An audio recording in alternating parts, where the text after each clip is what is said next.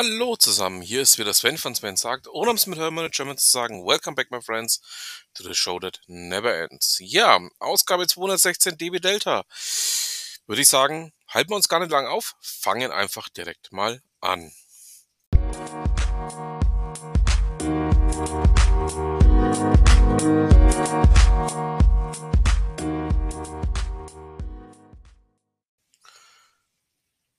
Drum beginnen wir auch mit einer nicht vorhandenen Überraschung. Und zwar berichtet Jörn Brien bei T3N darüber, dass Starlink, also Elon Musks ähm, Satelliteninternet, in Deutschland deutlich schneller ist als das Festnetz. Ähm, anders als zum Beispiel in Kanada oder auch in den USA ähm, ist ja bei uns der Glasfaserausbau ja eigentlich eher auch ja, der digitale Rückstand. Und ähm, Starlink kann hier zumindest im Moment, wo noch nicht ganz so viele Nutzer drauflaufen, ähm, deutlich auch mit der Geschwindigkeit ähm, punkten. Ja, jetzt ist natürlich die Frage, was passiert eher? Ähm, sind irgendwann eher zu viele Nutzer auf Starlink oder aber haben wir eher das andere Problem? Ähm, irgendwann in den Griff bekommen und haben dann mal tatsächlich einen Glasfaserausbau. Also ich glaube natürlich nicht an den Weihnachtsmann, oder soll man das vielleicht in dem Fall tun? Ich weiß es nicht so genau. Ähm, ihr wisst ja, alle Themen, die ich hier ähm, bespreche, findet ihr natürlich in den Shownotes. So einfach auch dieses Thema.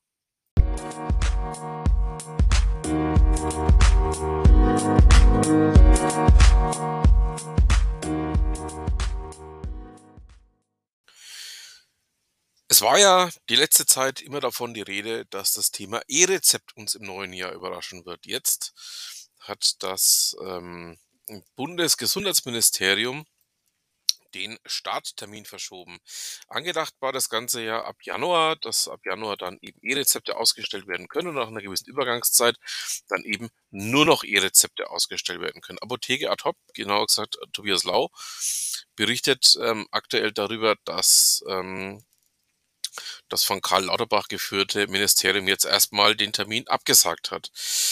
Und ähm, aus dem Grund wird erstmal, weil man einfach noch nicht so sicher ist, ähm, wie denn das Ganze jetzt tatsächlich auch laufen wird, die Testphase verlängert und ähm, wir schauen einfach mal, wann es denn jetzt tatsächlich soweit sein sollte.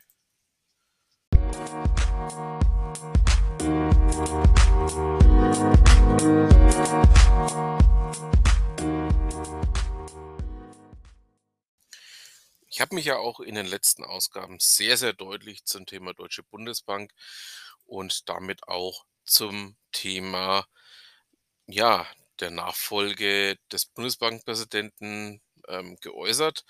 Jetzt sieht es wohl so aus, dass Joachim Nagel der Nachfolger von Jens Weidmann wird. Ähm, Jens Weidmann ja, ist ja zurückgetreten, hat seinen Vertrag, der eigentlich bis 2027 noch laufen würde, vorzeitig ähm, beenden lassen. Und Nachfolger wird jetzt ähm, kein wirklich Unbekannter in der Deutschen Bundesbank, nämlich Joachim Nagel, der selber lange auch im Vorstand der Deutschen Bundesbank war, der dann eben über verschiedene andere Verwendungen ähm, jetzt eben als Präsident zurückkommen wird. Das Ganze wird für Lagarde, denke ich mal, auch interessant werden. Ähm, ich habe sie ja hier in dem kleinen Podcast schon des häufigeren gescholten, werde sie auch weiterhin scholten dafür, dass ihre Politik einfach nicht funktioniert und auch nicht funktionieren kann. Und ähm, ja, ich bin mal gespannt, was Nagel da macht. Ähm, ob er dann irgendwann zum selben Schluss kommt ähm, wie der einst eben Jens Weidmann oder aber ob dann, ja, von seiner Seite aus vielleicht noch weitere Akzente zu erwarten sind. Wir werden es eben sehen und wir bleiben da dran.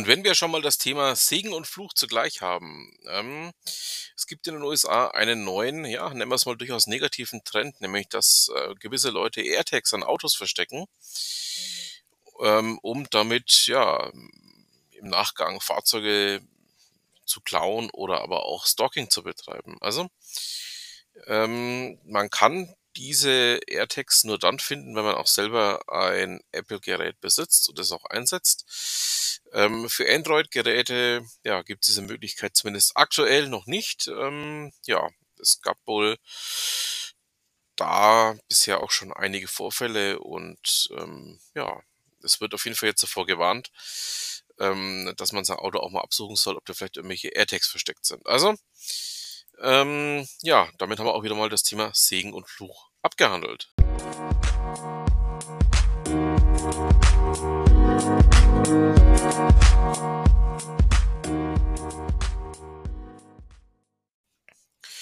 Andreas Wilkens berichtet bei Heise darüber, dass sich die UN bisher nicht auf ein Verbot von Killerrobotern einigen können.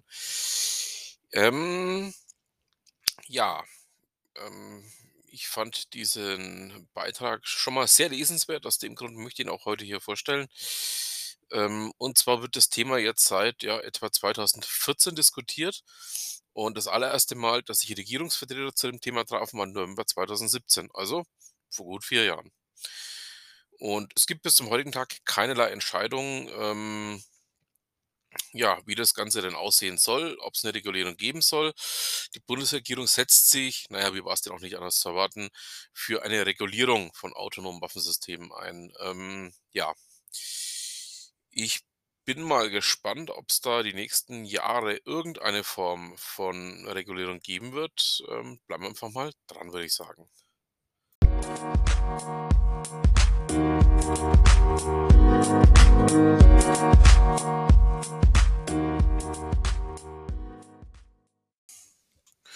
Man höre und staune, ich habe selbst kaum glauben können, aber Benjamin Bidder berichtet im Spiegel darüber, dass China die Inflation in Deutschland weiter anheizen könnte.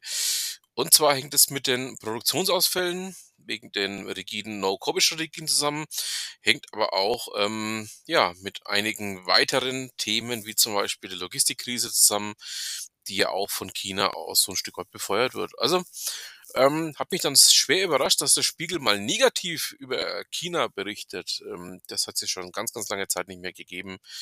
Ja, ähm, fand ich dann schon auch mal spannend.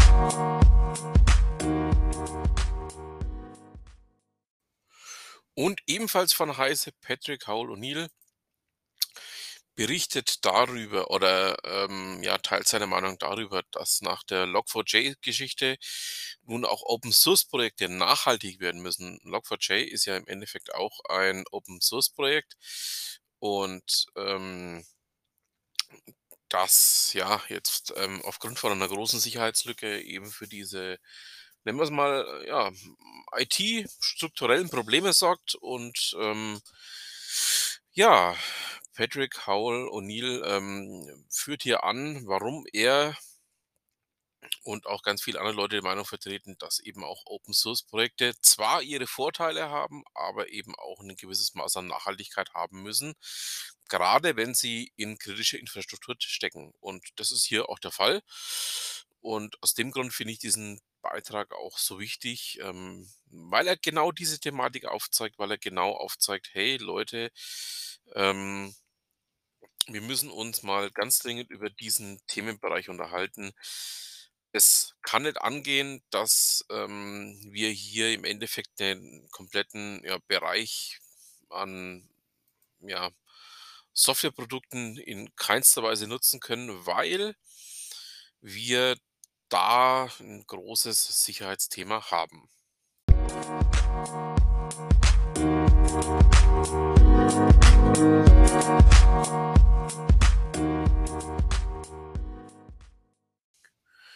Wir sind natürlich noch nicht am Ende unseres kleinen Podcastes hier. Wir haben noch einen ganz essentiellen Bestandteil, denn wir schauen nur noch zu Ute Mündlein. Wir sind ja gerade dabei, die Serie aufzuarbeiten, was vor Weihnachten noch alles zu, erledig zu erledigen ist und sind jetzt bei Tag 23 Glöckchen versus Blaskapelle oder auch woran du eine gute Idee erkennst. Ähm, Ute hat ja mal aufgearbeitet, ähm, ja, wie man denn 'ner guten Idee auf die Spur kommt, beziehungsweise auch 'ne gute Idee für sich gewinnen und umsetzen kann. Und, ähm, äh, da ist vieles dabei, wo man sagen muss: „Ja, man muss sich definitiv mal auch diese Ideen anschauen, auch mal mit diesen Ideen beschäftigen.“ Und aus dem Grund finde ich auch, ähm, dass das 'n Thema ist, was euch mal beschäftigen sollte. Also, auf jeden Fall reinschauen. Lohnt sich ja bei UTE generell reinzuschauen und macht euch mal eigene Gedanken dazu.